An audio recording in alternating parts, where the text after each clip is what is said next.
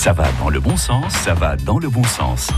Frédéric Gissot. Nous allons parler dans Ça va dans le bon sens de l'engoulevent qui arrive sur le Poitou depuis le mois dernier d'ailleurs. Bonjour Barbara Puot.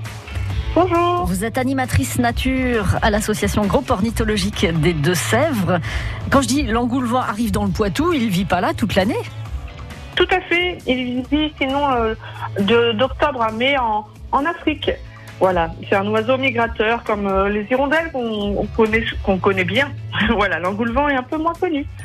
Et pourquoi il choisit de venir chez nous dans le Poitou? Alors, il n'y a pas que le Poitou, hein, il y a d'autres régions de France évidemment, mais pourquoi euh, il se déplace à cette période de l'année, euh, fin printemps, début été?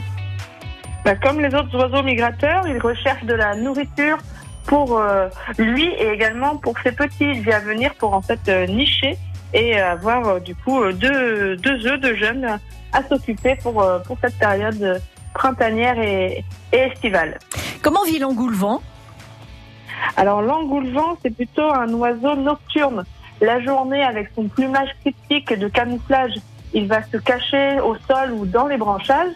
Et euh, au tomber du jour, il va euh, s'activer pour chasser les, les papillons et autres euh, insectes nocturnes. Et c'est à ce moment-là qu'on va pouvoir profiter de sa parade nuptiale qui est assez particulière.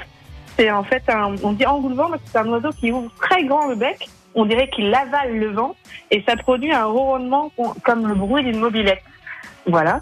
Et en même temps, il va faire des virevolts pour impressionner sa belle, sa belle.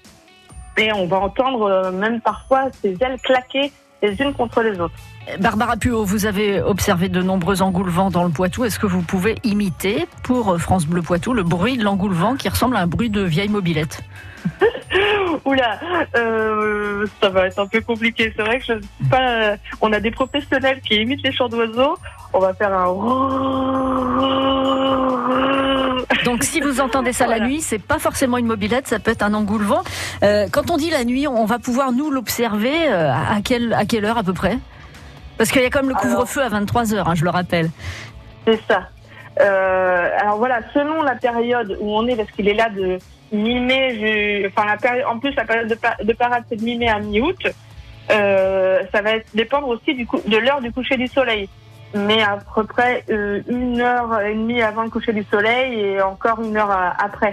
Alors euh, voilà, mais c'est sur vraiment le tomber du, de la nuit qu'on peut l'observer virevolter. Après, dans la nuit, forcément, si- s'il n'y a pas de lune, ça va être plus compliqué. Euh, mais euh, mais voilà sur le tombé du jour. Donc là, euh, on est sur les jours les plus longs, donc euh, ça commence à être un peu tard. Ça va être 22 heures pour ce soir.